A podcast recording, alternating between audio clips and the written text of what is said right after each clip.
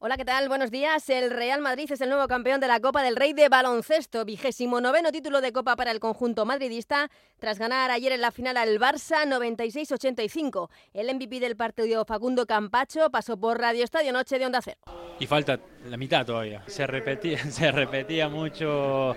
Bueno, dos más, dos títulos más. Eh, quedan dos oportunidades más es la mentalidad que tiene este equipo. Vamos a festejar, vamos a descansar, a cargar pilas y a pensar en lo que viene a corto plazo, porque ya en una semana tenemos que empezar a afrontar la segunda, bueno, lo que queda de la temporada de Euroliga y ACB.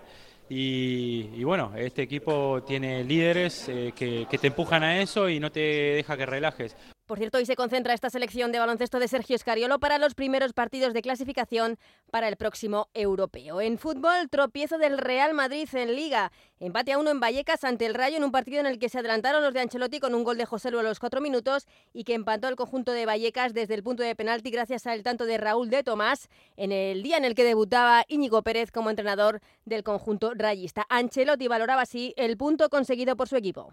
¿Qué, cómo te puedo contestar? Te puedo contestar en el sentido que, como he dicho, está bien. Nosotros todos los partidos lo tenemos que ganar. Yo pienso que para ganar una liga, los partidos que tú no puedes ganar, no tienes que perderle. Entonces, eh, a veces hay empate que obviamente te duelen un poco, pero al final puede ser un paso positivo para acercarnos a ganar la liga.